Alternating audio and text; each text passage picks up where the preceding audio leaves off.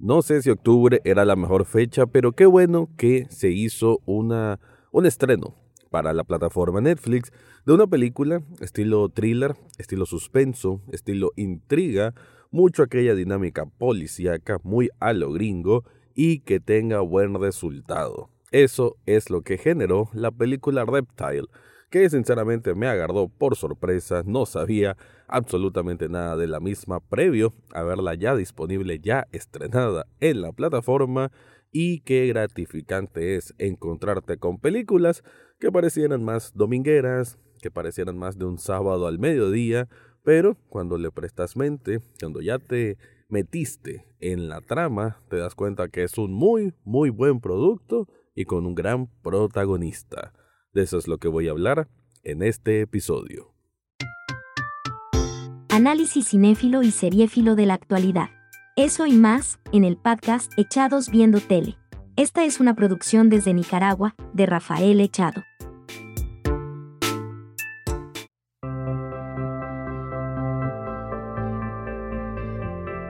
Bienvenido o bienvenida a un nuevo episodio de Echados Viendo Tele, el espacio para escuchar críticas, comentarios, opinión del mundo de las series y algunas veces de películas.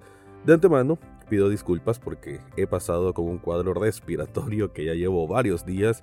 Espero pronto ya estar un poco mejor, pero bueno, incluso hacer el programa en televisión fue todo un reto pero aquí estoy por vos, por esta persona que me está escuchando, que le gusta este contenido. Te agradezco porque sinceramente eso siempre es bueno saber que te estoy hablando a vos, a alguien que le gusta estar al tanto y conocer críticas sobre el cine y la televisión. En este caso entonces Reptile es una película que, qué bueno, que le dejaron el nombre original en español, le pusieron reptiles y ya como lo decía, salió así de pronto en Netflix. Es curioso, ¿no? Netflix de pronto puede tirarte semanas y semanas de contenido muy 3.5 de 10, quizás, diciendo generosos.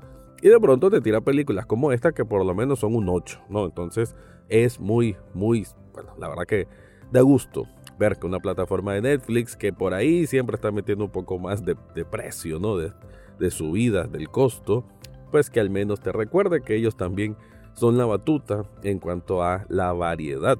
Y mencionaba esto de la variedad y lo del inicio, que es curioso que salga en octubre porque normalmente en esta fecha es que sale más el contenido de terror, ¿no? Pero aquí lanzan este thriller que debo decir que aunque es cierto que bebe de todas estas fuentes ya conocidas del mundo thriller, del mundo suspenso, del mundo del drama policíaco, del drama sobre crimen, pues qué bien lo hace, qué bien se apropia, qué bien cobija todos estos principios y te lo entrega de una forma que vas a tener giros interesantes, vas a tener momentos de, eh, a ver, como de reflexión, vas a tener otros momentos más de acción. El manejo del ritmo se me hace estupendo, ¿no?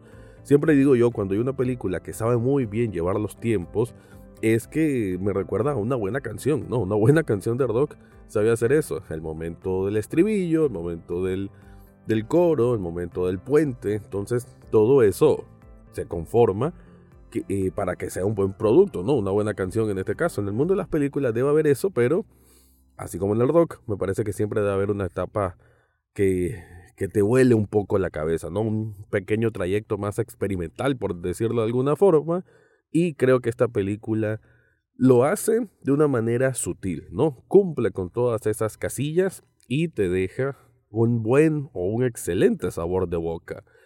Tiene de protagonista al grandioso Benicio del Toro. Y digo grandioso porque este actor, que ya tenía mucho tiempo de no verlo, la verdad, eh, creo que es alguien que siempre se compromete bastante, ¿no?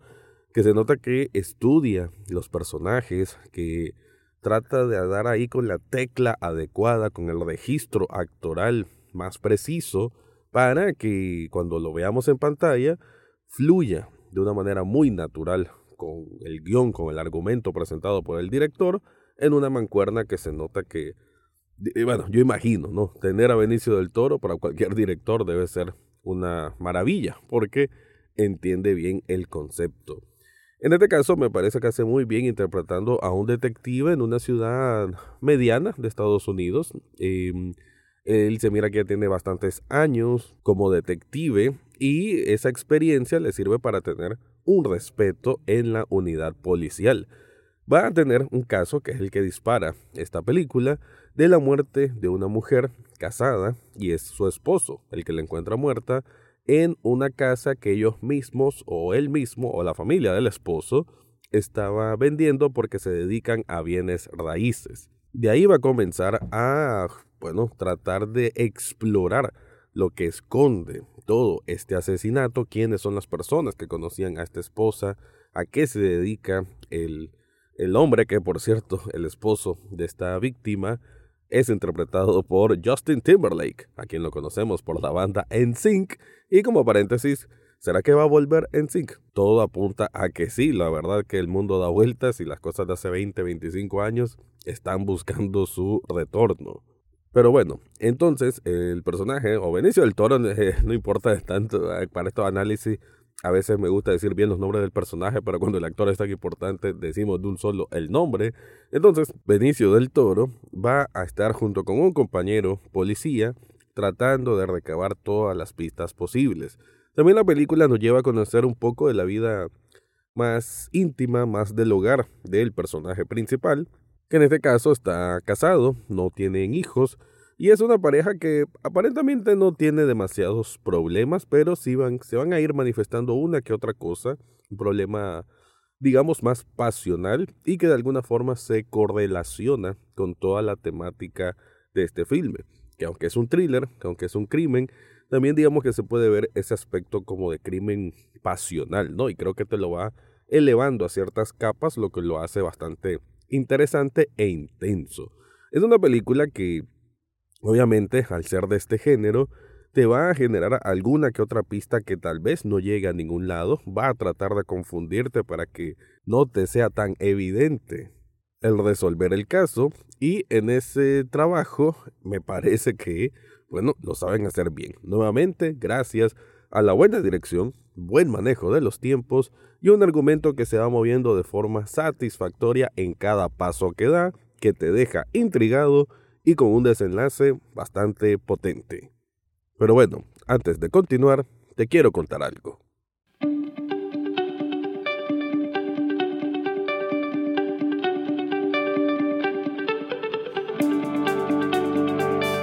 Si estás buscando un regalo especial para vos mismo o para una persona especial, yo te recomiendo Sublishop Nicaragua. Esta tienda de sublimación tiene de todo tipo de diseños en temas de películas, anime y por supuesto del buen rock. Y no solamente va a ser en camisetas, también hay servicio como para poner o personalizar algo con tu cover de celular. También unos pósters metálicos que son brutales, a mí me gustan un montón. También con tazas, con vasos térmicos, con otro tipo de accesorios que sinceramente te pueden adornar una casa, una oficina o, por qué no, hasta un espacio para videojuegos. En las notas de este episodio te dejo el enlace para que descubras todo lo que ofrecen ahí.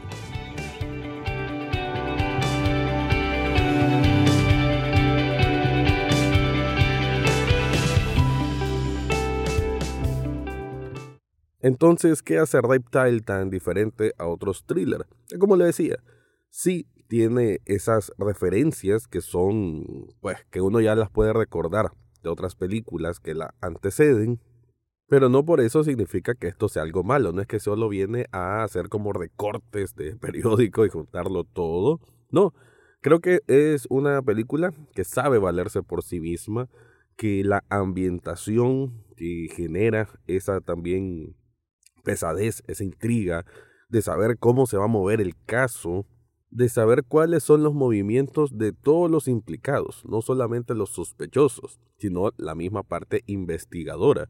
Y en ese sentido creo que se hace un abanico bastante interesante de personajes que cuando los vas descubriendo un poco más de sus vidas, pues le va dando como ese, ese picante al thriller. Son más de dos horas de este filme y no se sienten. Eso creo que siempre va a ser un logro de cualquier tipo de producción, que independientemente cuánto vaya a durar, mientras estás en ese viaje, te sentís cómodo, te sentís emocionado. Y eso hace, ya lo dije, a la perfección esta película.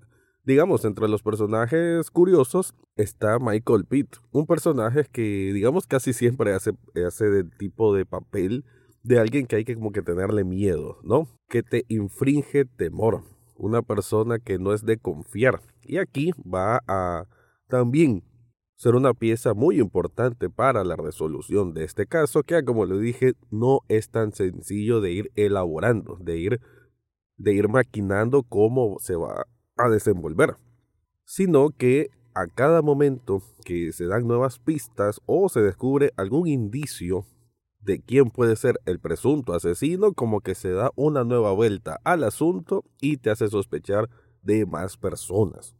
Todo eso en conjunto va a generar entonces una sensación ¿no? de, de intriga que no te suelta hasta el final. Y, ah, como lo dije, el saber llevar todos esos momentos es una garantía de qué tan grandiosa puede ser una película que además tiene una gran, gran actuación por parte de Benicio del Toro. El resto del elenco suma mucho para un resultado positivo y del cual estoy seguro que te va a gustar.